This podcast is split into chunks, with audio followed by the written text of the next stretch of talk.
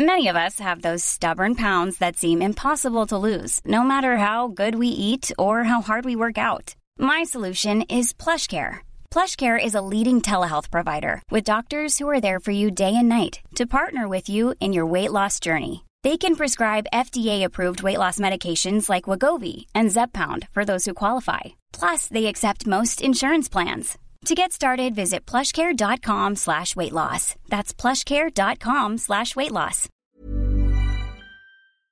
Salut, alors à partir de maintenant, plutôt que de te glisser à chaque fois la même intro en début de podcast, j'ai décidé de faire une intro personnalisée dans laquelle je t'expliquerai dans les grandes lignes ce dont je vais parler dans l'épisode, histoire que tu saches euh, à l'avance en fait si, si c'est quelque chose qui va te plaire. Donc, dans l'épisode d'aujourd'hui, je vais tout d'abord parler euh, de Fit to Fat, donc un défi que je me suis lancé sur 4 mois qui consistait à manger le maximum pour prendre un maximum de poids. Je parle des répercussions sur mon physique, mais surtout sur mon mental, ce qui m'a déplu dans l'expérience. Et une fois que j'aurai terminé de parler de tout ça, je pense au bout d'environ 30-40 minutes, euh, je répondrai à deux questions que j'ai reçues par email. La première question concerne le métier d'avocat. Et parce que j'étais parti pour devenir avocat, je pensais que c'était un très bon métier. Et j'explique en fait ce que je pense de ce métier. Je pense toujours que c'est un métier magnifique. Euh, et la deuxième question concernait la religion. Et je parle un petit peu de religion. Donc, euh, enfin, j'explique surtout pourquoi est-ce que j'en parle pas et pourquoi est-ce que je compte en parler En fait, c'est un peu, un peu ça l'idée. Dans tous les cas, le but du podcast n'a pas changé. Euh, moi, je t'invite à ranger ton appartement, ta chambre, dans tous les cas à faire quelque chose de bien pour toi, un truc de productif, une activité qui demande pas trop trop de facultés cognitives histoire que tu puisses euh, bah, m'écouter pendant que tu l'entreprends. Et euh, je, te souhaite, euh, je te souhaite un bon dimanche si tu m'écoutes dimanche, bon lundi si tu m'écoutes lundi. Et puis, puis vu que j'enregistre cette voix après avoir enregistré le podcast, bah, je, te dis, je te dis maintenant à dimanche prochain. quoi. N'hésite pas à mettre des commentaires, des likes et tout ça. Vas-y, je te laisse écouter ma, mon podcast. Salut, j'espère que tu vas bien.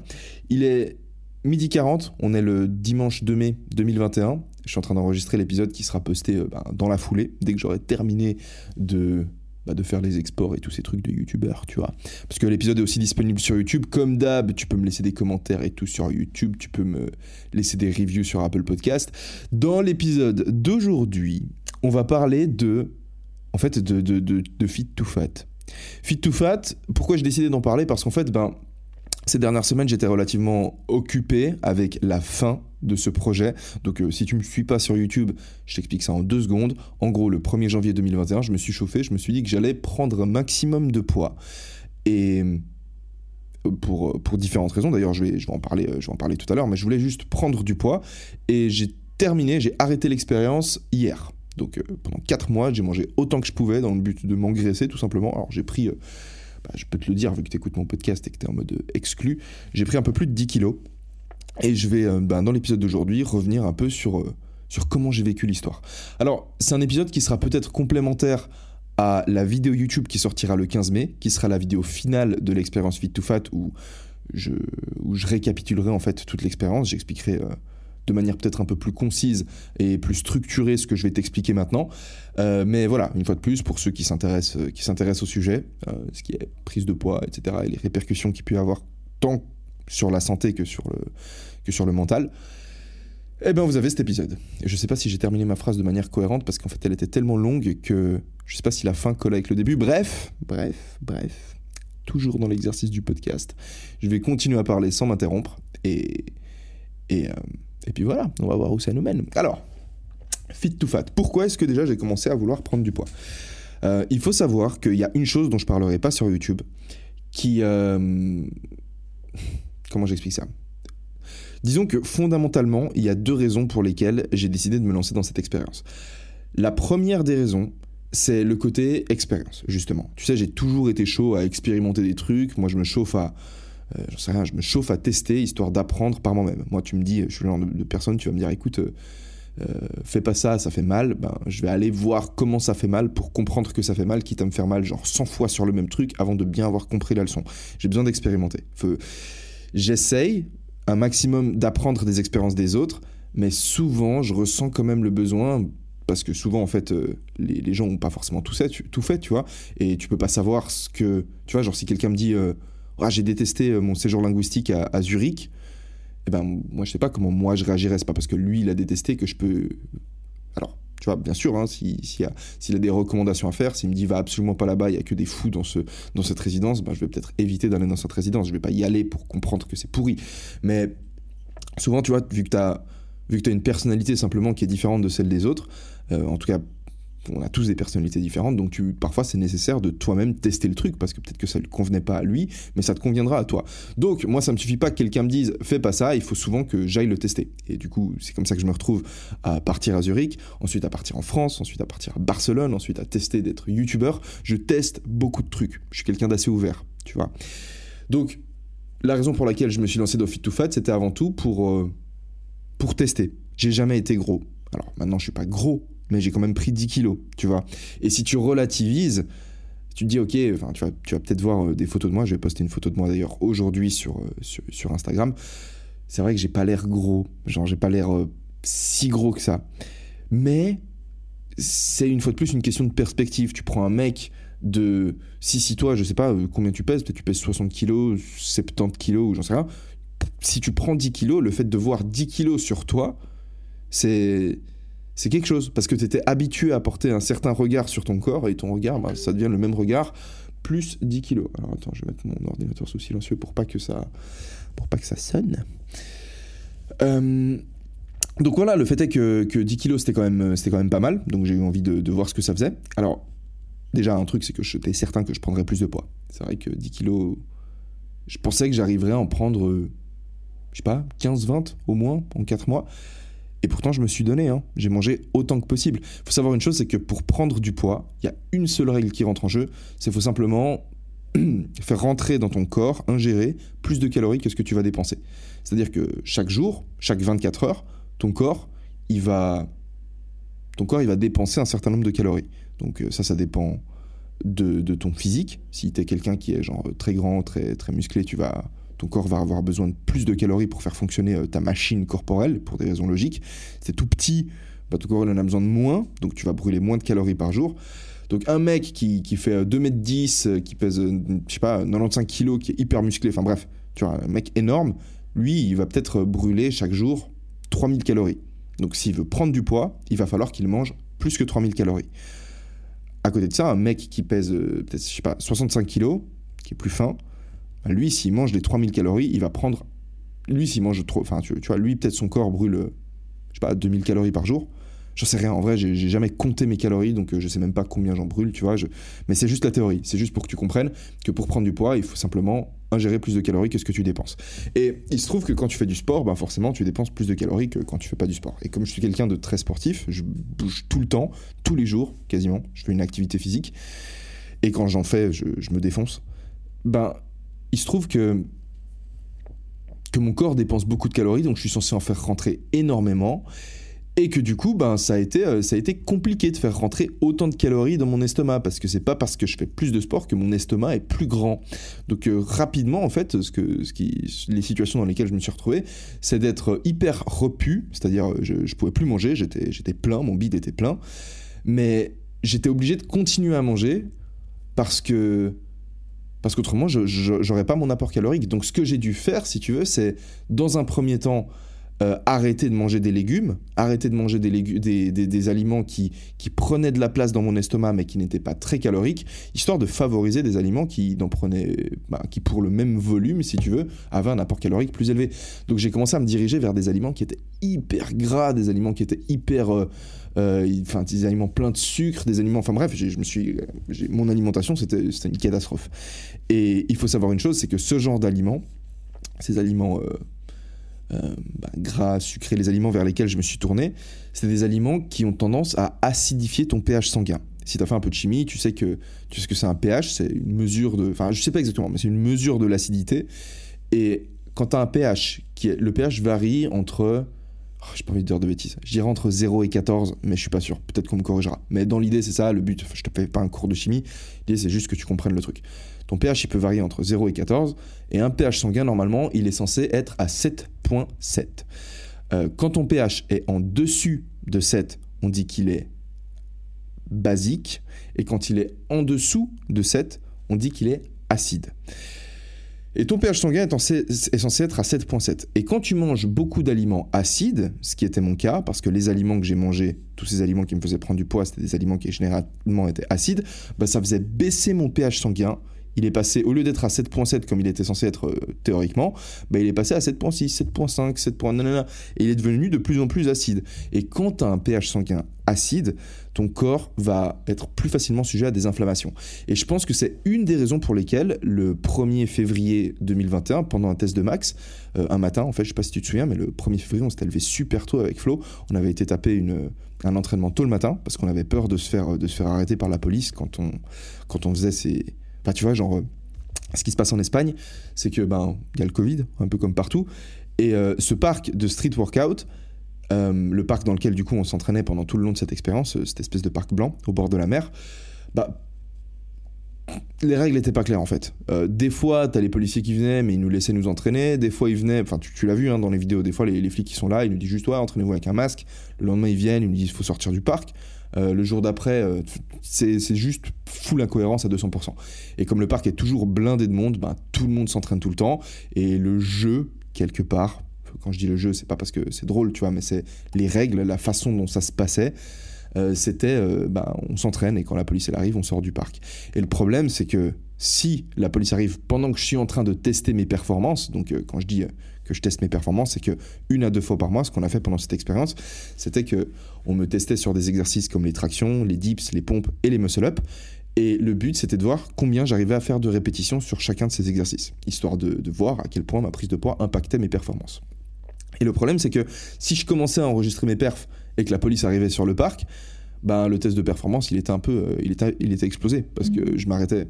Hey, il y a ma box qui chante. Euh, bah, simplement parce que les temps de pause, on mettait à chaque fois deux minutes de repos entre chaque exercice. Enfin, simplement, je peux pas me faire interrompre pendant un test de max.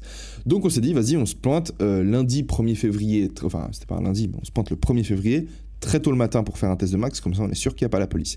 Et ce jour-là, j'ai commencé à ressentir une douleur au coude. Donc, dès le premier, j'ai commencé à voir que mon coude me faisait mal. Et le 18, pendant un autre test de max, oh, horrible. J'ai là, par contre, par contre, la douleur, elle m'a vraiment flingué. J'avais beaucoup trop mal. Et j'ai dû, j'ai dû juste arrêter l'entraînement. Donc j'ai terminé l'entraînement avec du gainage. Et ça, tu l'as vu.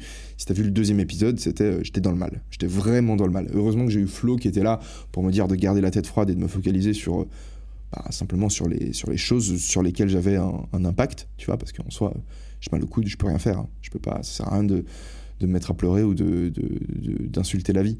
Genre, ce que j'ai fait au final, c'est ok, bon, bah, je peux pas faire de coude, ben go, je fais des tractions, je peux plus faire de tractions, ok, ben au final, j'ai fini par faire du gainage. Et euh, j'ai juste fait du gainage jusqu'à la fin du truc, jusqu'à la fin de l'entraînement. Et ce que j'ai décidé de faire à partir de là, c'est ben, simplement d'arrêter à 100% d'utiliser mon coude. Donc euh, j'ai arrêté de faire tous les exercices du haut du corps. Et je me suis focalisé sur les jambes. Et c'est ce que vous avez vu du coup dans le troisième épisode de Fit to Fat. Je continue à prendre du poids, je continue à prendre du poids, je faisais plus d'exercices du haut du corps et petit à petit j'ai commencé à réintégrer les tractions. Parce qu'en fait, sur les exercices de tirée, euh, je sentais pas mon coude. Mon coude me faisait seulement mal sur la poussée. Donc euh, tout ce qui était pompe, dips, toutes les variantes de pompe, hein, les pompes un peu pike, push-up, ces pompes, tu sais, où, tu rapproches les pieds de tes mains pour euh, ressentir plus de, de, pression d'exercice si tu vas au niveau de tes épaules. Donc j'ai tout, euh, j'ai enlevé tous les exercices de poussée, ensuite j'ai et de tirer, ensuite j'ai commencé à réintégrer les tractions, donc les exercices de tirer, et bah, petit à petit mon coude s'est rétabli. Et ça, ça fait pas longtemps, ça fait euh, ça fait peut-être deux semaines que je sens que mon coude va mieux. Et donc j'ai réussi par exemple avant-hier à refaire des pompes. C'était ouf, j'étais trop content. Je, réussissais à faire des pompes, ça me faisait pas mal, c'était magique. Donc euh, voilà, je suis sur la voie de la guérison et euh, vu que hier c'était le dernier jour de l'expérience et que, genre, je vais te dire la vérité, hier mon dernier repas, je l'ai fini à 18h. Aujourd'hui, on est lundi 2 mai, il est midi 52. Bah, depuis mon dernier repas, j'ai pas mangé en fait. Donc ça fait, euh, ça fait un moment que je mange pas. Bah, simplement, j'ai pas faim en fait. Genre mon corps me demande pas, euh, je sais pas, genre mon corps me, me, dit ok, non mec, on est, on est chill, t'inquiète. Genre, il a tellement été, je pense qu'il a tellement été dégoûté de la bouffe, je sais même pas si je vais manger aujourd'hui en vrai. Genre, j'ai ça me fait vraiment du bien en fait de juste me dire euh, waouh, t'as pas besoin de manger. Je vais, alors si j'ai faim, évidemment, je vais pas me priver, hein, je vais manger un truc et je vais d'ailleurs aller acheter des, des légumes parce que c'est c'est ce qui me manque en fait. Déjà, je sens que mon corps m'en demande et aussi euh, même en, pensant ça d'un point de vue rationnel, en mangeant des légumes, je vais permettre à mon pH sanguin de se désacidifier et de se rapprocher à nouveau du 7.7 euh, auquel il devrait être. J'ai pas fait de test, hein, j'ai pas fait de prise de sang, donc ça c'est juste de la théorie. Hein. Ce que je te dis, c'est c'est ce que c'est ce que je soupçonne, c'est ce que je connais de, du corps humain et inévitablement, vu ce que j'ai mangé, j'ai forcément mon pH sanguin qui s'est acidifié. Donc, ce qui est certain, c'est que ça n'a pas eu, dû aider au niveau de l'inflammation. Après, il y a aussi le fait que j'ai commencé à faire des exercices tels que les dips lestés, c'est-à-dire des dips où, où je, mettais, je mettais des charges d'enculé. hein. Genre, j'ai, dipsé à euh, deux blocs de 32. Donc, je faisais des dips lestés à 64 kg. Donc, comme moi, en plus, je prenais du poids. Donc, imagine, je pesais 80 kg. 60 plus 64, euh, j'étais à 144 kilos, genre mes bras étaient en train juste de pousser du 144 kilos et j'envoyais des reps pendant longtemps, tu vois. Donc euh, je pense que ça, ça n'a pas, pas, dû aider non plus. Euh, donc ce que j'ai fait, c'est simplement, bah, voilà, comme je t'ai dit, j'ai arrêté les dips, j'ai arrêté de, de m'entraîner et maintenant je vais manger plus de légumes et je vais gentiment me mettre à réintégrer des exercices de poussée. Donc ça, ça a été en fait une des premières conséquences désagréables de la prise de poids. Mais il y en a eu tellement. Il y en a eu tellement. En fait, ce qui m'a dérangé dans cette prise de poids, c'est pas nécessairement le fait d'avoir vu mon corps se, transformer. Parce que comme tu l'as vu dans la photo que j'ai mise aujourd'hui sur Instagram, j'ai pas, je suis pas hyper gros non plus. Tu vois, genre je suis pas, euh, c'est pas comme si euh, j'étais devenu euh, obèse morbide. En mode c'est pas une expérience pour dire je me mets dans la peau d'une personne obèse pour voir ce que ça fait. Oh là là, le regard des gens a tellement changé. Parce qu'au final, même en ayant pris 10 kilos, je, continue à avoir un physique qui. Enfin, je continue à rester euh, athlétique physiquement. Genre, les gens dans la rue, je pense pas qu'ils se disent, ah, le mec est en surpoids. Euh, même si peut-être. Euh, ouais, même si peut-être quand je suis assis, en fait, si j'ai un t-shirt qui, qui serre un petit peu au niveau de mon ventre, bah, on voit. Enfin, déjà, si j'ai pas de t-shirt, bah ouais, là, typiquement. Là, typiquement. Putain, alors là, typiquement. genre je suis assis, ben on voit euh, mon ventre, j'ai un peu de, graisse qui passe par-dessus mon, jeans. Et j'ai senti, hein, dans tous mes jeans, je, je rentre un peu, euh, genre ça serre un peu plus. Donc, évidemment, j'ai pris du poids, mais c'est pas ce qui m'a dérangé le plus, en fait, parce que ça m'a dérangé. Au début, ça me dérangeait. Au début, c'est ce qui me dérangeait, euh, parce que j'avais un peu peur de, de plus voir mes abdos. Mais à partir du moment où on voyait plus vraiment mes abdos, j'ai commencé un peu à m'en foutre, en fait, et j'étais là, ouais, bon, ça va. En vrai, ça change pas grand-chose. J'ai commencé à dédramatiser, à relativiser, et puis puis je le vivais super bien. Non, ce qui m'a le plus gêné, ça a été en fait de, de manger quand j'avais pas faim. En fait, ça c'était le pire. Parce que non seulement c'est physiquement très désagréable quand tu manges et que tu as la sensation que la nourriture est en train de s'entasser dans ton œsophage et plus dans ton estomac tellement ton estomac est plein, mais aussi parce que quand tu manges sans avoir faim, en fait, tu as l'impression de faire du mal à ton corps. En fait, moi, j'ai je préfère ne pas manger alors que j'ai faim que de manger quand j'ai pas faim. Et ça, c'est un truc que j'ai réalisé avec l'expérience, donc c'est un des premiers bilans. C'est que jeûner, je l'ai déjà fait. J'ai déjà fait un jeûne quand je devais avoir genre 16, 16 ou 17 ans. Je pense que je devais avoir 17 ans. J'ai pas mangé pendant 10 jours. Et je l'ai pas fait pour YouTube, je l'ai pas fait pour euh, de manière calculée. Ça a été, euh, ça a été un jeûne genre vraiment instinctif. Genre pendant 10 jours, j'ai juste euh, arrêté de manger. Et en fait, je vais t'expliquer. Je t'explique en fait comment ça s'est passé à l'époque, du coup, euh, j'étais au gymnase et j'avais pas mal de. J'étais un peu la guerre dans ma tête, si tu veux. Genre, j'étais. Euh, euh, je jouais pas mal à la play, je, fumais de la weed. Avec mes parents, ça passait difficilement, le fait que je fume. Et il me semble, je sais pas exactement, enfin je pourrais pas te dire, je sais pas d'où c'est parti, mais j'étais souvent en conflit en fait avec mes parents. J'étais bah, j'étais en pleine construction pour ma défense tu vois, j'étais, j'étais juste perdu, je me sentais pas bien. Donc pour ma défense, je, je ressentais beaucoup de, de stress, j'étais très anxieux. Euh, mais pour ma non-défense, ben, j'en faisais voir un peu dans, tous les sens à mes parents. C'était, c'était pas évident pour eux. Bref, une fois, on a eu un, conflit et je suis parti de la maison. Et j'ai été chez un, chez un pote qui était un peu plus âgé, qui lui vivait déjà, euh, vivait déjà seul. Et ce pote-là, il fumait en fait. Et il a été cool, il m'a hébergé, il m'a fait bien sûr, vas-y, tu peux, tu peux rester, il m'a filé son canapé. Et pendant 10 jours, c'était pendant les vacances d'été, donc euh, j'avais pas séché les cours pour ça. Pendant 10 jours, en fait, je suis, je suis pas rentré chez moi. Et, en fait, dès que je suis arrivé chez lui, j'ai euh, décidé que j'allais pas, enfin, j'avais pas d'argent, zéro argent. Hein, j'ai décidé que j'allais pas lui, lui voler la nourriture qu'il y avait dans son frigo. Parce qu'il n'était pas riche non plus, tu vois, lui aussi il était, euh, était un peu en galère. Donc je décidé que j'allais pas prendre, j'allais pas accepter, j'acceptais son, son toit si tu veux, mais j'acceptais pas le, le couvert. C'était pas pension complète. Et du coup, je me suis dit, bah vas-y, tu sais quoi, je vais, je vais juste pas manger. Donc je lui dit, non, t'inquiète, donne-moi pas, je, je mange pas. Et je suis rentré juste dans la logique de ne pas manger. Donc les deux, trois premiers jours, c'était pas si facile, honnêtement. Mais au bout de trois jours, c'était, c'est passé clean, en fait. J'avais pas de problème à pas manger. C'était comme si. C'était ouf parce que ça me faisait rentrer dans un, dans un état méditatif très différent. Alors, il faut savoir que pendant ces dix jours, euh, on fumait de la weed. Je crois que j'étais défoncé H24, euh, limite de, du midi au soir. On fumait, on jouait aux échecs. On était sur sa, sur sa terrasse, on jouait aux échecs. Et on buvait du sirop de sureau. Parce que sa mère, en fait, euh, bah, avait fait pousser des plantes de sureau et puis euh, il avait genre des, dizaines de bouteilles qui contenaient du sirop de sureau donc on buvait moi je buvais juste du sirop de sureau. Donc c'était pas comme si je, mangeais rien. J'avais quand même un apport en sucre. Mais je buvais du sirop de sureau je fumais des pets et on jouait aux échecs. Et pendant 10 jours du coup j'ai pas mangé. Les trois premiers jours comme je t'ai dit c'était dur. Mais ensuite c'est passé euh, c'est passé simple en fait. Et comme je t'ai dit j'ai l'impression que je me répète un peu mais ça a été limite une expérience méditative assez intéressante parce que c'était pas comme si c'est différent de simplement fumer, tu vois, parce que tu vas me dire, ah, tu méditais, mais en fait, t'étais foncé, c'est pour ça que t'as l'impression. Non, non, non. Genre, je, je, sais ce que c'est que d'être défoncé. Et, et pour te dire, quand tu jeûnes, et c'est peut-être aussi dû aux circonstances, dû au fait que, que, que j'étais un peu émotionnellement euh, affecté par le conflit qui venait de se passer avec mes parents. Donc, euh, ah, mais je crois que je me souviens je me, je me souviens pas d'où ça vient, mais je me souviens dans quelles circonstances euh, je, je, suis parti, en fait. Je me souviens le moment où je viens d'avoir un flashback, du moment où j'ai quitté la maison. C'est pas très important pour l'histoire, donc euh, je vais pas te le raconter. Mais je me souviens de, je me souviens de ça. Mais je me souviens pas d'où venait le conflit. Bref, du coup, j'étais un peu affecté par ça, donc forcément, j'y réfléchissais pas mal. On était. Euh, ce, mec avec qui je passais, je passais ces, ces journées, c'est un gars très tranquille aussi, très bienveillant, hyper bienveillant, vraiment. Julien, il n'y a aucune chance que tu écoutes ce podcast parce qu'à mon avis, euh, bon, on a full perdu contact.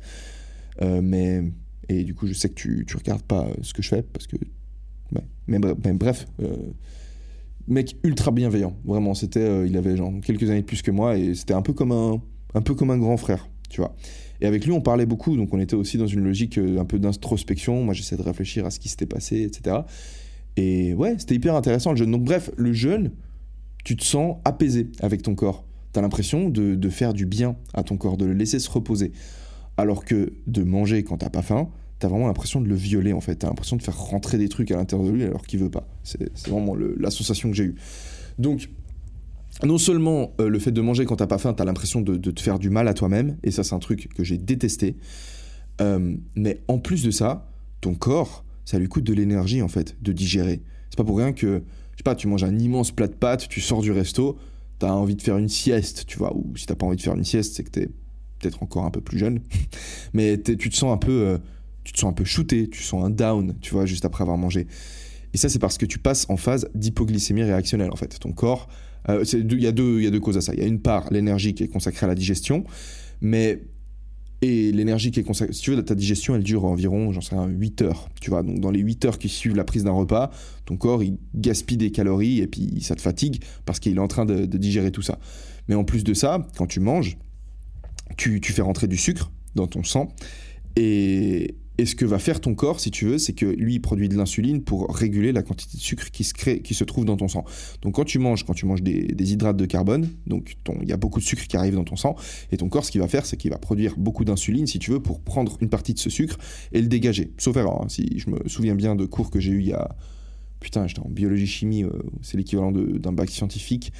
Euh, mais ça fait quoi? Ça fait, ah, putain, c'était en 2000, entre 2012 et 2000, enfin entre 2011 putain, entre 2010 et 2013, j'ai eu en juin 2013 mon bac, donc ça fait un moment, tu vois, genre ça fait 7-8 ans, euh, donc même plus 8 ans. Euh, donc peut-être que je me trompe. Mais en gros, dans l'idée, si tu veux, c'est quand tu manges beaucoup de sucre, ton corps produit de l'insuline pour prendre une partie du sucre qui se retrouve dans ton sang et le, je crois il le décompose, euh, il le décompose quelque part. Bref, je sais pas où exactement, mais je crois qu'il va le décomposer. Et le problème, si tu veux, c'est que ton corps, tant qu'il voit qu'il y a beaucoup de sucre qui arrive, il continue à produire de l'insuline, il produit de l'insuline, il produit de l'insuline. Et toi, au bout d'un moment, bah, t'arrêtes de manger, donc il n'y a plus de sucre qui arrive, mais ton corps, lui, il continue en fait à produire de l'insuline. Donc il produit plus d'insuline que ce qu'il faudrait, ce qui fait qu'il va prendre plus de sucre dans ton sang que nécessaire pour le sortir. Donc tu vas en fait, quand tu manges, tu te retrouves à un stade où tu as beaucoup de sucre dans ton sang, donc tu te retrouves avec de l'énergie. Si tu de manger genre beaucoup de trucs sucrés, imagine, tu sais, genre quand t'es petit, souvent les enfants, quand ils mangent des céréales, ils mangent beaucoup de trucs sucrés comme ça. Et ils ont beaucoup d'énergie dans les 5 minutes qui suivent, mais ensuite, à la pause de 9-10 heures, bah, ils sont tous complètement fatigués, ils s'endorment sur leur table parce qu'en fait, ils ont beaucoup d'énergie, parce qu'il y a beaucoup de sucre dans le sang. Ensuite, le pancréas, si c'est lui qui fabrique l'insuline, et il me semble, le pancréas sécrète beaucoup d'insuline.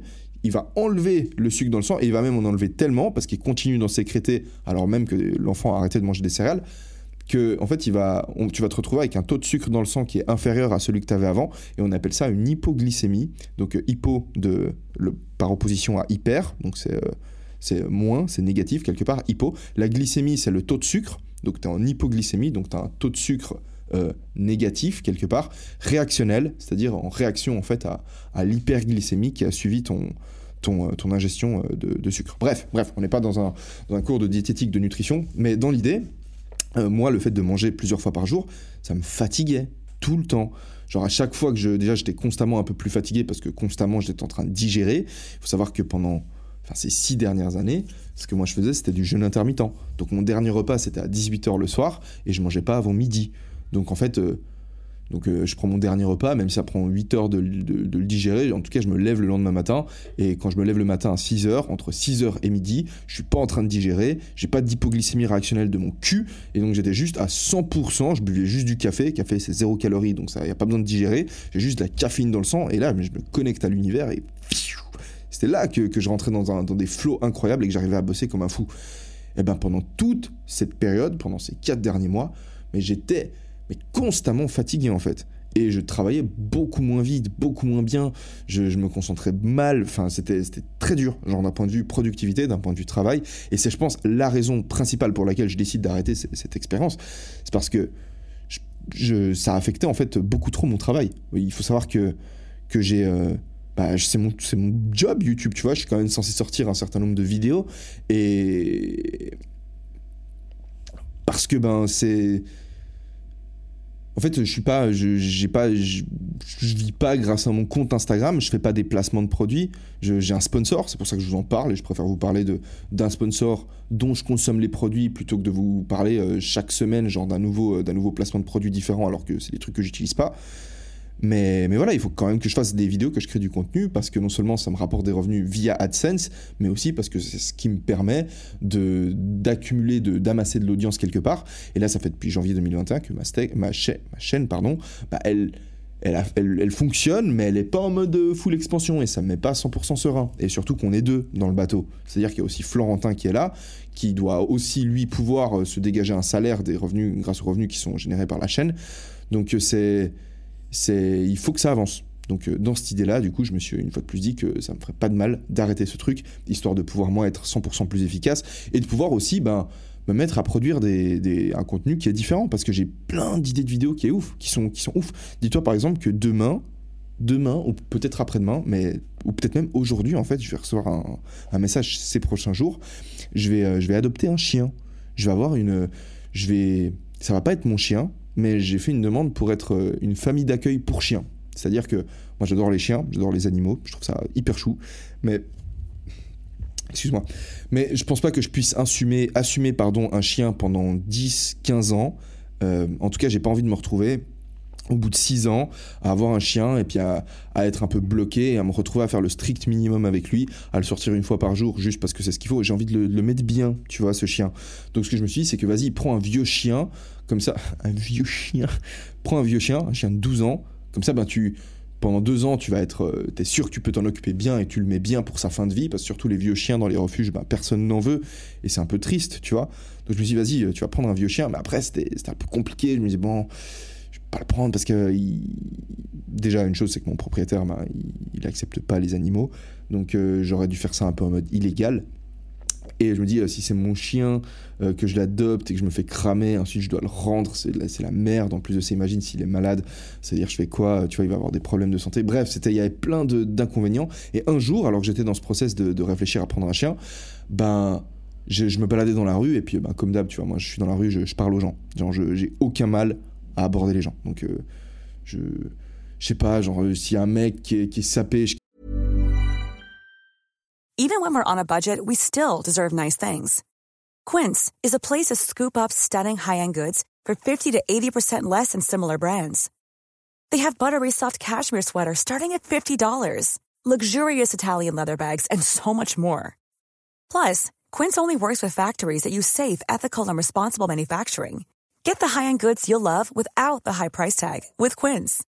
Go to quince.com slash style for free shipping and 365-day returns. Comme il est sapé, je lui parle, je lui demande où il a pris ses, où il a acheté ses habits. Euh, je vois un mec qui a l'air riche, je lui demande ce qu'il fait dans la vie. je vois des gens avec des chiens, je les trouve stylés, ben, je leur parle. Je vois une fille qui me plaît, je vais lui parler aussi. J'ai zéro mal avec ça. Surtout ici à Barcelone, j'ai l'impression que, que c'est beaucoup plus dans la, dans la culture, c'est beaucoup plus dans, dans, la, dans la vibes d'ici, si tu veux. Les gens, ils sont plus. Euh, tu vois, genre un exemple un peu, un peu con, c'est que ici, tu rentres dans un magasin, euh, les, les vendeurs, si t'as un mec, euh, la vendeuse, et qu'il y a une vendeuse, elle est là, elle, elle, elle te. Comment on dit Elle te atiende, elle te. Elle t'accueille, elle va t'appeler guapo, tu vois. Elle va t'appeler, genre, en gros, ça veut dire euh, beau gosse, tu vois. Et pareil, genre, si t'es une fille, tu rentres dans un magasin, euh, le vendeur, il va t'appeler guapa. Alors, pas tout le temps, mais ça arrive, genre, deux fois sur trois, tu vois. Et donc, ça montre, on est, ils sont vraiment plus, les gens ici, dans un état d'esprit, euh, ils sont plus ouverts. Ils sont moins. tu te fais. Ouais, il y a plus de. Malgré le fait qu'on soit dans une grande ville et que du coup, c'est, ça, ça, limite peut-être un peu les, rapports humains, mais quand je, suis, quand je suis à la plage, c'est un truc de ouf. Quand je suis à la plage, les gens, ils parlent entre eux comme si tout le monde se connaissait. T'as l'impression d'être sur un festival, dans un festival H24. Enfin, j'adore cette ville. Je suis en train de vivre. Je suis vraiment en train de vivre ma meilleure vie ici d'un point de vue social, malgré le Covid, parce que vraiment, c'est quelque chose qui, m'a beaucoup, euh, beaucoup affecté. hein, entre, entre mars 2000, euh, 2020 et novembre 2020, où vraiment, au niveau rapports sociaux, contacts sociaux, j'étais euh, genre ultra limité. Au moment où je suis arrivé à Barcelone ici, alors novembre-décembre, j'étais très focalisé sur consolider ma relation avec Florentin et apprendre à travailler avec lui. Florentin, du coup, c'est celui qui fait le montage vidéo avec moi et qui m'aide pour filmer les vidéos.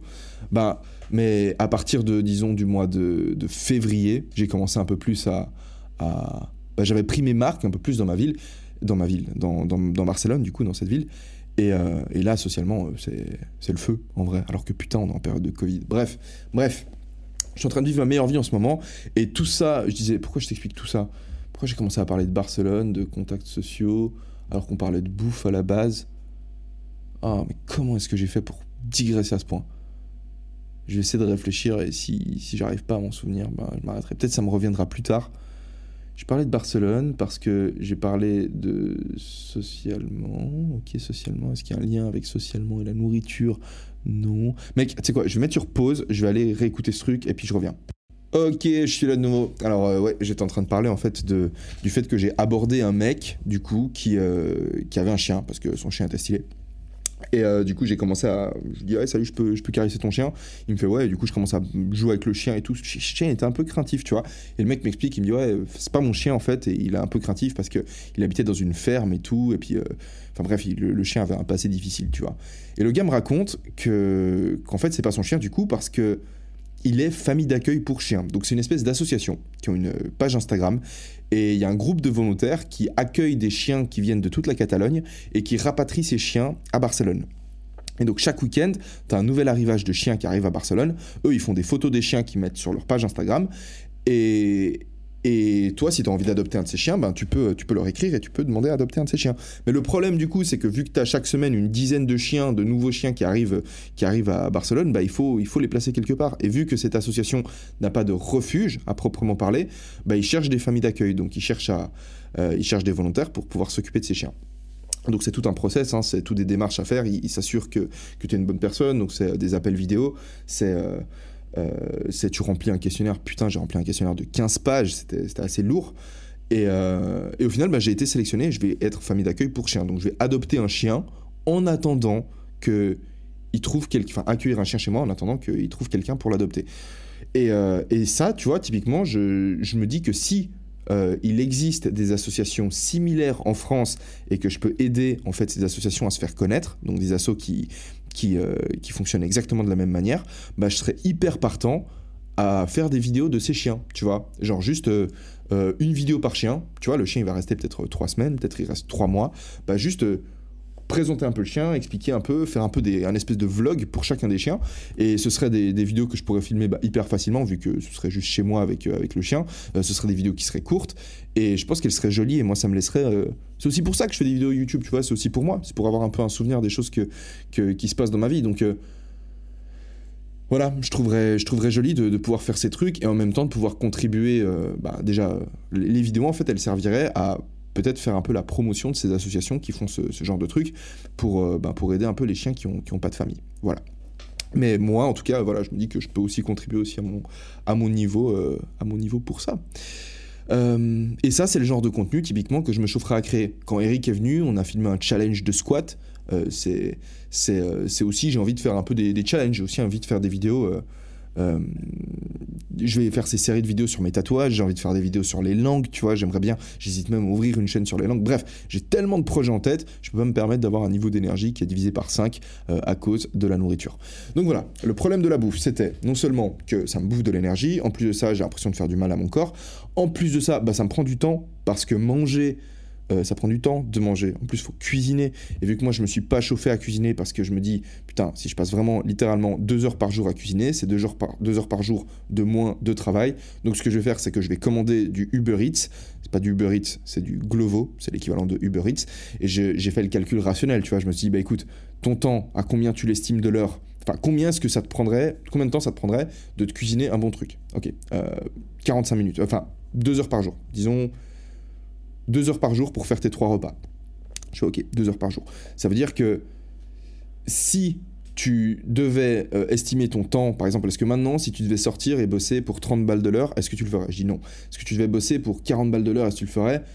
Je pense pas. Ça veut pas dire que actuellement je sois capable de faire du 40 balles de l'heure. Ça veut juste dire que maintenant, même si je suis payé moins que 40 balles de l'heure, tu vois, c'est dur de faire le calcul, mais si on se dit euh, combien je gagne par mois et combien d'heures j'ai travaillé dans le mois, je pense et qu'on se retrouve à, la conclusion que je fais moins de 40 balles de l'heure, quelque part, c'est ok, je fais moins de 40 de l'heure, mais le travail que je fournis maintenant, il, de, me sert quelque part à gagner aussi des abonnés, et dans le futur, je pourrais faire plus que 40 de l'heure, tu vois. Donc même si maintenant je trouve un job qui me payait 40 balles de l'heure, bah, je le ferai pas parce que même si actuellement je suis payé moins de 40 dollars, quelque part le fait que je travaille maintenant, ça investit pour mon futur. Tu vois ce que je veux dire?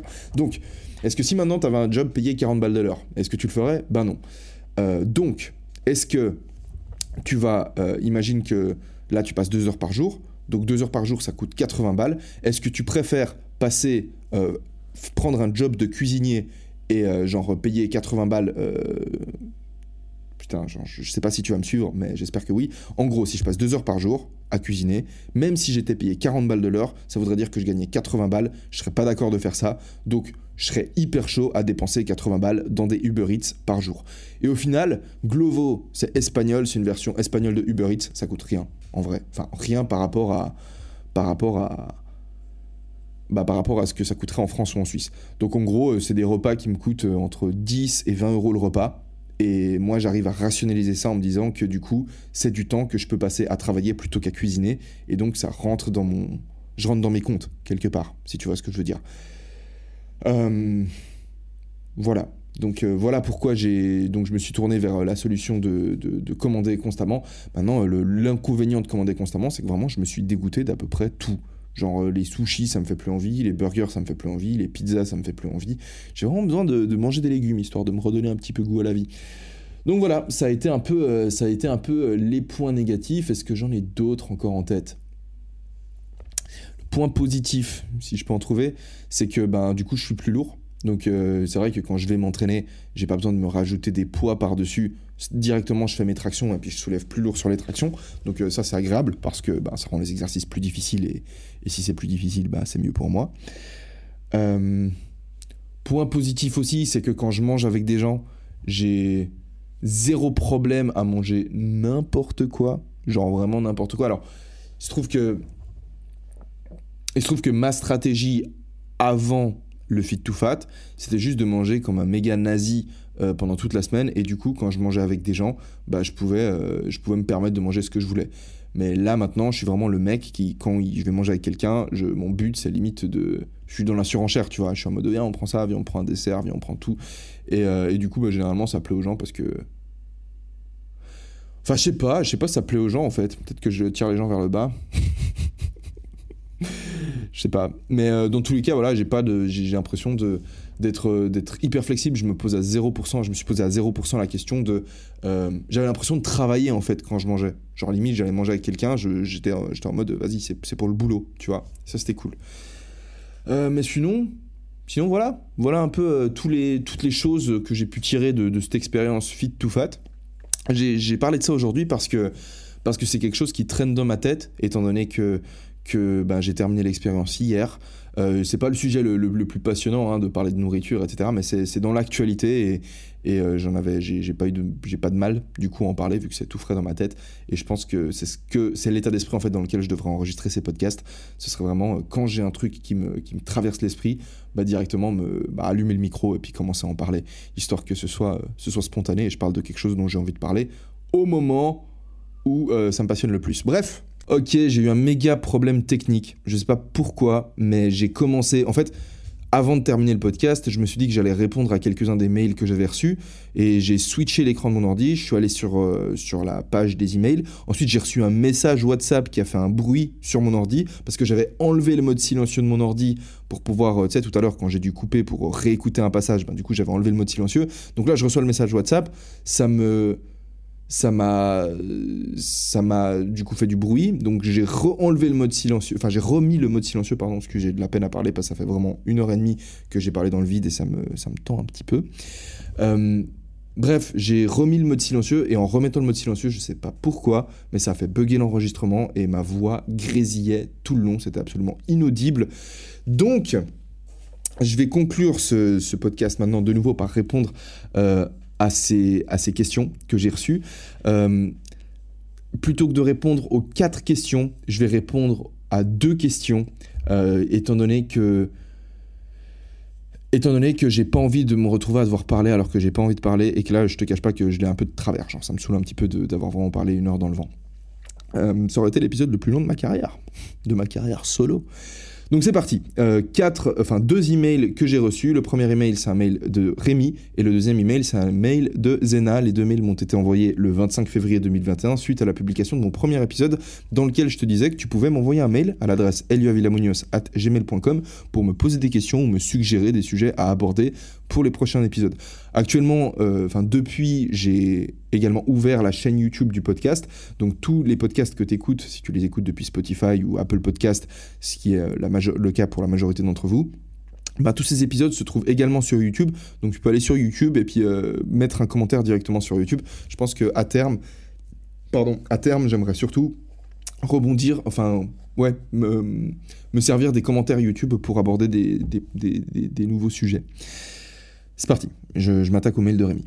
Salut, un gros kiff le premier épisode du nouveau podcast et les anciens étaient tout aussi fous. Je te propose de parler de ta motivation pour les études de droit, tu as déjà abordé plusieurs, le sujet il y a plusieurs mois dans un live YouTube, et d'approfondir ta réflexion sur le fait qu'à tes yeux, avocat est le métier le plus juste. Passe une super journée, Rémi. Euh, alors, pour ce qui est de ma motivation pour les études de droit, déjà merci pour ta question Rémi, enfin c'est pas vraiment une question, c'est une suggestion. Merci d'avoir pris le temps d'écrire un email. Pour ce qui est de la motivation pour les études de droit, j'ai abordé le sujet dans mon podcast qui s'appelle Déclic et Association sauf erreur, où je t'explique qu'en gros, ben, euh, ou dans l'épisode euh, sur l'ordre et le chaos, un des deux. En tout cas, euh, j'étais ultra motivé parce que j'étais j'avais un équilibre parfait entre une chose, un, goal que je m'étais défini et j'arrivais à le rationaliser. Et ensuite, je, m'étais motivé à chaque fois accomplissant des choses qui qui étaient suffisamment simples pour que j'ai envie de les accomplir, mais suffisamment compliquées et nouvelles pour que j'ai l'impression de grandir. Et j'avais un équilibre parfait entre tout ça, et j'étais juste en train d'avancer euh, dans la direction de mes objectifs, dans un, dans un flow à 100%, et c'était juste trop cool. Donc euh, j'en ai déjà parlé, mais ta question, tu l'as posée avant que j'ai publié ces épisodes, donc euh, tu as certainement eu ta réponse entre deux. Donc je vais plutôt me concentrer sur la deuxième partie de ton message et sur ma réflexion concernant le métier d'avocat. alors il faut savoir que c'était une réflexion que je m'étais faite euh, à une période où j'essayais de me... Je me demandais en fait comment est-ce que je pourrais gagner ma vie de manière 100% honnête. Il se trouve que... Il se trouve qu'en fait, à un stade de ma vie, je me suis retrouvé à vendre euh, des t-shirts. Ok, j'ai créé une marque de vêtements. Euh, à la base, je voulais pas créer une marque de vêtements. Moi, ce que je voulais faire à la base, c'était vendre de l'équipement sportif. Mais j'avais jamais fait ça. Du coup, j'ai décidé de m'associer avec un ami. Cet ami s'appelle Mathieu. Je l'ai invité sur, euh, sur le podcast. Le podcast est disponible sur ma chaîne YouTube.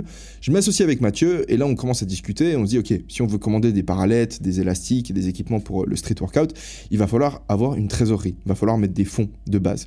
Et moi, j'avais pas de fonds de base. Et Mathieu était pas certain que mon audience achèterait ces, ces trucs-là. Donc, il était pas chaud à investir. Donc, ce qu'il m'a proposé, il m'a dit, écoute, ce qu'on peut faire, c'est vendre dans un premier temps des vêtements, parce que si on vend des vêtements, on a un système qui s'appelle le print on demand, c'est-à-dire que je ne rentre pas dans les détails, mais c'est un système qui nous permettait de vendre des vêtements sans avoir à constituer de stock, et du coup sans avoir, c'est un système qui se rapproche du dropshipping, euh, à la différence qu'on crée quand même nous-mêmes le vêtement. Mais en gros, quand une commande est passée sur notre site internet, c'est directement le fournisseur qui s'occupe de créer le vêtement, donc d'imprimer, de mettre le logo dessus et d'envoyer ça au client. Et L'avantage de tout ça, c'est que nous, on n'a pas besoin de commander genre 10 000 t-shirts et d'avoir un stock et ensuite d'avoir à gérer le stock et surtout, on n'a pas besoin d'avancer les fonds. Donc l'inconvénient, c'est qu'on fait beaucoup moins de marge parce que le mec qui imprime et qui fabrique le vêtement, ben il prend une marge de, il prend une immense marge, tu vois. Euh, mais l'avantage, c'est qu'on n'avait pas besoin de faire de trésorerie et ça nous permettait de faire un test et de voir justement comment est-ce que ça fonctionnait, comment est-ce que l'audience, comment est-ce que vous vous répondiez à la marque. Donc on on s'est lancé là-dessus. Moi, j'étais au début ben, vraiment hyper réticent à l'idée parce que les vêtements, j'ai jamais été. Comment dire De manière générale, euh, les, biens matériels, je suis pas hyper fan. Je suis pas quelqu'un qui accumule des trucs, qui achète euh, des gadgets, qui achète des habits, tout genre de trucs, parce que parce que je sais que j'achète ça, je me sens bien pendant une semaine, deux semaines, peut-être trois, et ensuite, ben, c'est normal, tu vois, c'est juste, c'est juste euh, mon t-shirt à genre, je sais pas, 50, 100, 300 balles. C'est juste mon t-shirt à 300 balles et il, il a plus rien de spécial pour moi. En fait, il a juste quelque chose de spécial au moment où je l'achète. Mais à partir du moment où je l'achète, euh, sa valeur à mes yeux, elle fait juste euh, elle, décroît tout simplement. Et pareil, si tu achètes une, caisse, tu vois, tu achètes une, putain de Tesla, tu, ben, pendant un mois, tu te sens trop chaud parce que tu as une Tesla, mais au bout de cinq mois, ben, c'est juste ta Tesla, tu vois, et c'est normal, c'est juste ta voiture, tu es juste 100% habitué. Et ce qui est encore pire, c'est que du coup, si tu veux être satisfait avec ta voiture d'après, ben, tu vas devoir t'acheter une caisse qui est encore mieux qu'une Tesla. Et ça, c'est, enfin bref, c'est le genre de cercle chercher la satisfaction via les possessions matérielles, c'est un truc qui me chauffe moyen. Et moi, j'étais du coup réticent à l'idée de vendre des vêtements.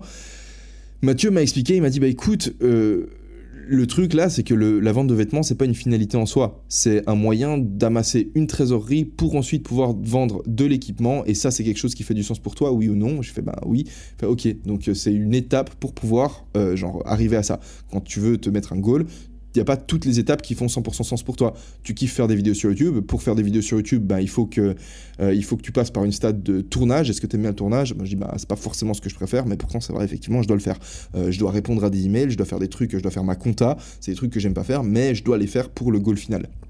Donc, dans l'idée, bah, je me dis, ok, il y a peut-être moyen. Après, il, surenchérit et il me dit euh, qu'en plus de ça, les vêtements, c'est quelque chose qui permet aux gens de, de de s'identifier en fait au message que je véhicule via mes vidéos YouTube. Donc euh, il m'a dit gros, genre les gens ils peuvent acheter le, vêtement et c'est il y a une empreinte émotionnelle dessus si tu. C'est pas comme s'ils achetaient juste un t-shirt de luxe, un t-shirt de marque. Ils achètent un truc parce qu'ils veulent euh, sentir qu'ils appartiennent et se connecter quelque part au message que tu transmets, euh, qui n'est pas la même chose que d'être connecté à moi. Parce que ça c'est aussi une distinction que j'ai appris dans ma vie à, que, j'ai appris à faire en fait.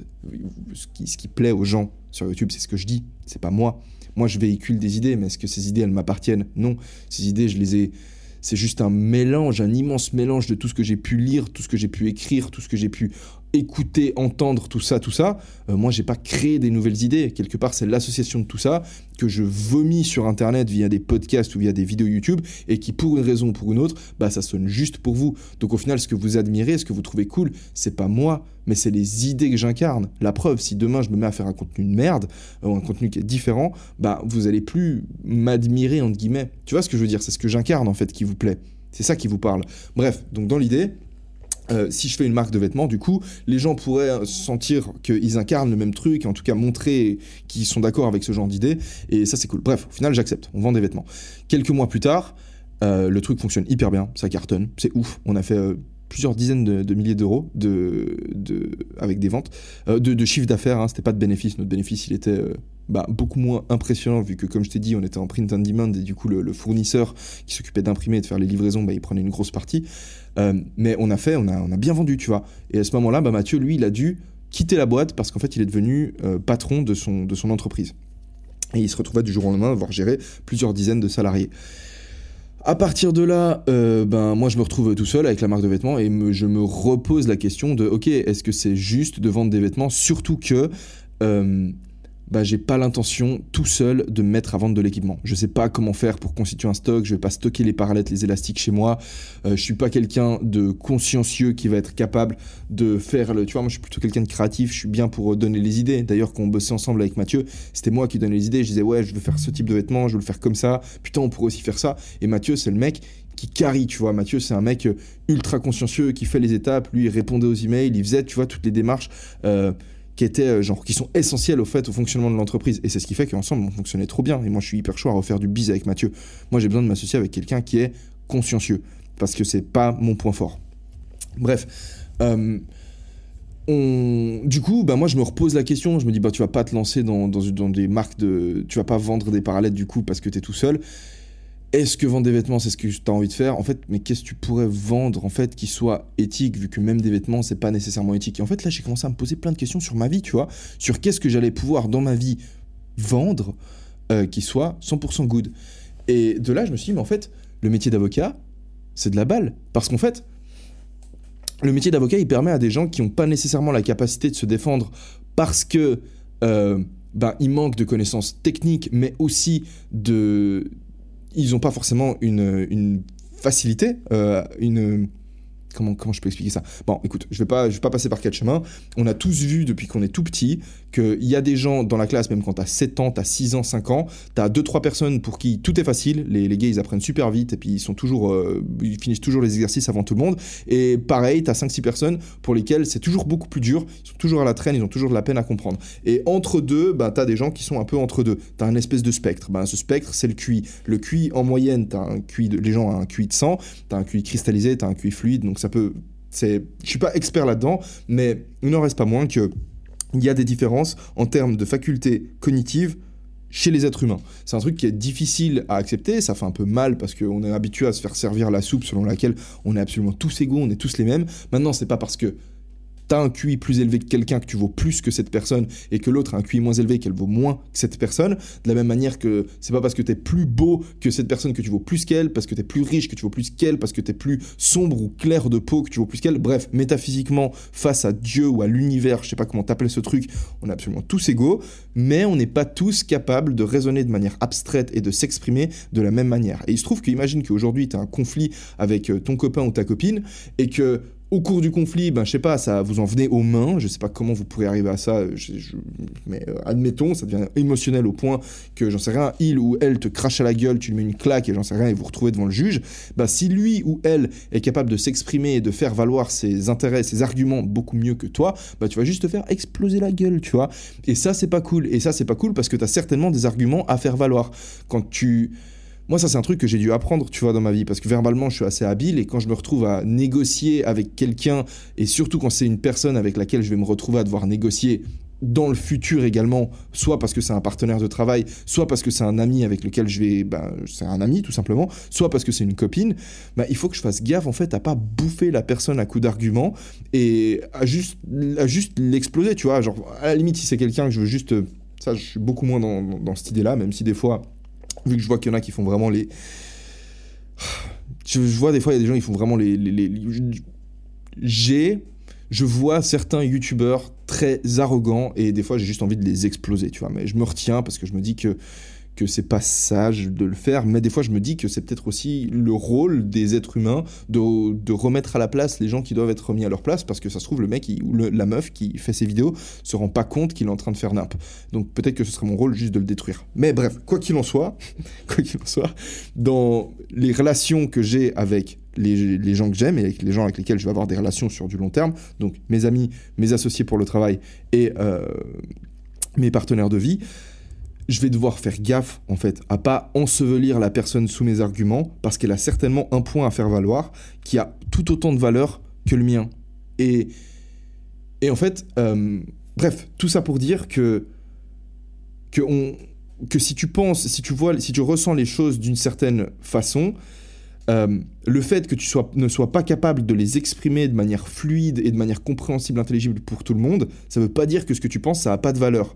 Et en ce sens-là, le métier d'avocat, c'est de la méga balle, parce que du coup, ça te permet de prêter ta voix à une personne qui se ferait juste détruire normalement, et tu peux faire valoir son argument de fond qu'elle ne serait pas capable en fait de, défendre, elle pourrait pas faire défendre sa position de manière efficace, et toi tu viens, tu lui prêtes ta voix et tu défends le truc pour elle. Et ça je trouve hyper stylé. En plus de ça, ça demande, euh, ça demande de faire ça demande de faire preuve d'énormément pardon de d'abstraction d'un point de vue d'abstraction parce que tu dois te dire que ok aujourd'hui tu tu défends madame mais tu sais très bien que si c'était monsieur qui avait toqué à la porte de ton cabinet bah t'aurais défendu monsieur. Et donc au moment où tu défends ton client t'es 100% lucide sur le fait que t'es en train de défendre ton client mais t'aurais très bien pu te retrouver à défendre la partie adverse en fait. Et ça je trouve moi c'est un truc qui me que je trouve hyper stylé. D'ailleurs bah voilà j'ai interrompu mes mes études de droit mais à tous les coups à tous les coups Genre, je, pense que c'est possible.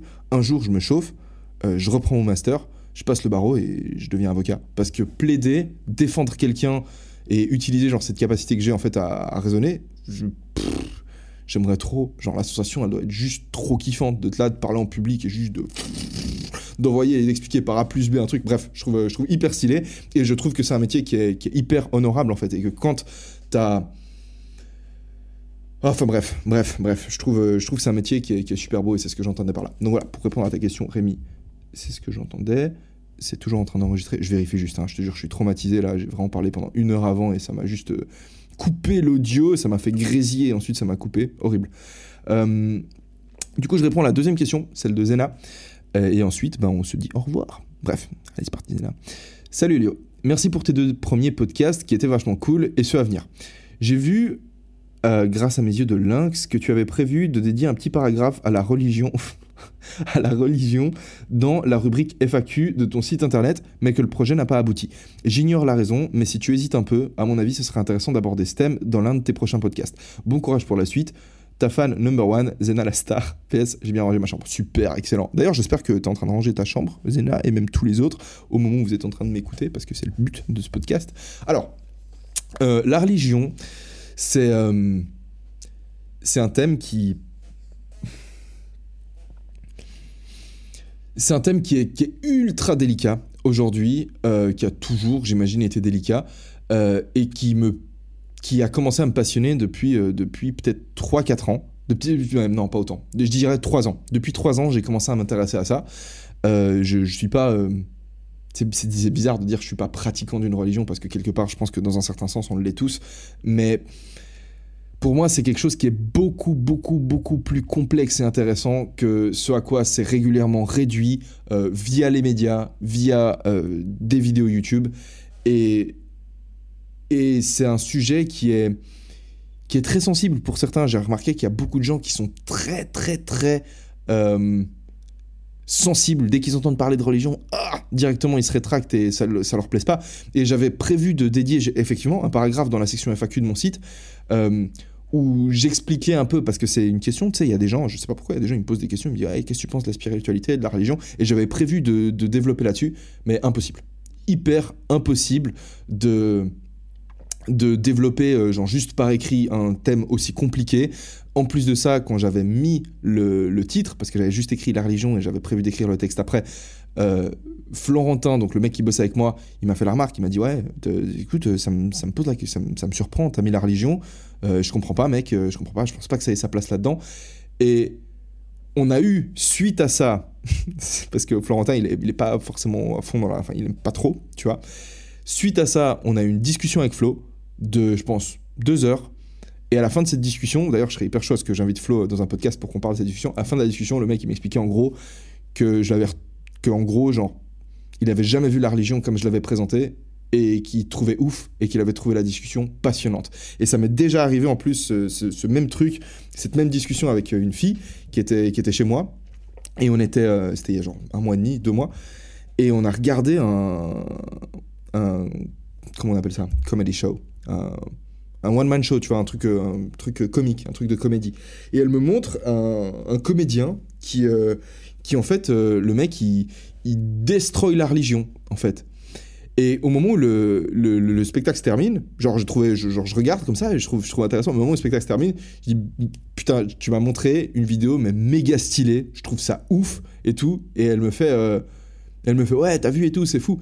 Et je dis, je dis, je dis Parce que je suis absolument, mais genre pour moi, ce mec, il a rien compris, tu vois.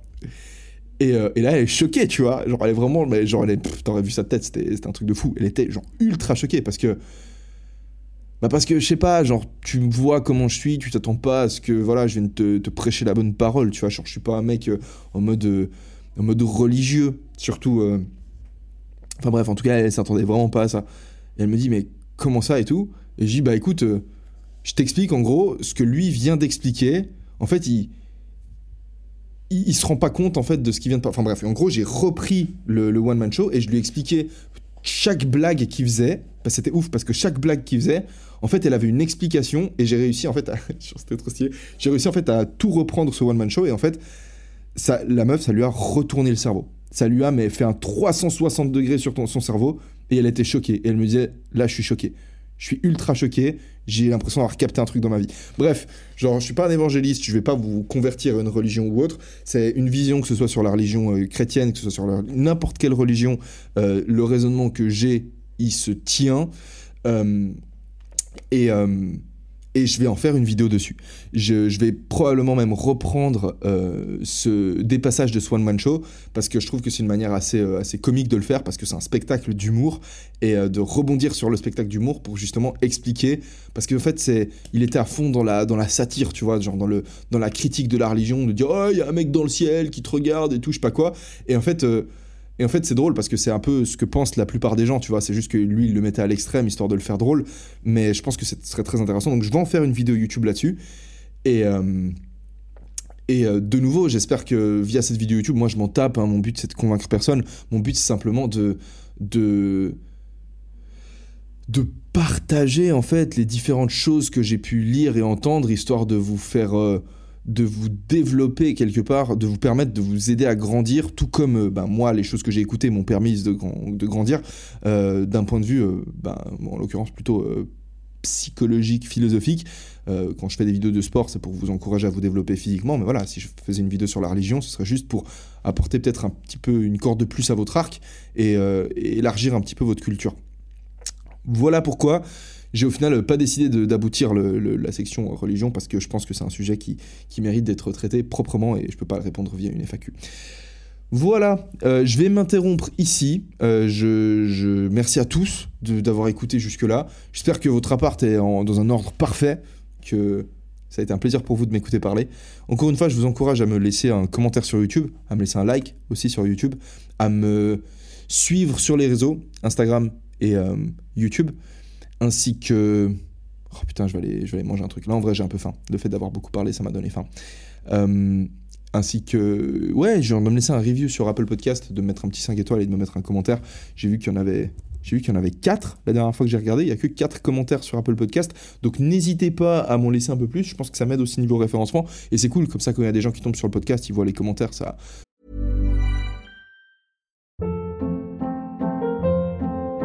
Hold up. What was that? Boring. No flavor. That was as bad as those leftovers you ate all week. Kiki Palmer here, and it's time to say hello to something fresh and guilt-free. Hello Fresh. Jazz up dinner with pecan-crusted chicken or garlic butter shrimp scampi. Now that's music to my mouth. Hello Fresh. Let's get this dinner party started. Discover all the delicious possibilities at hellofresh.com.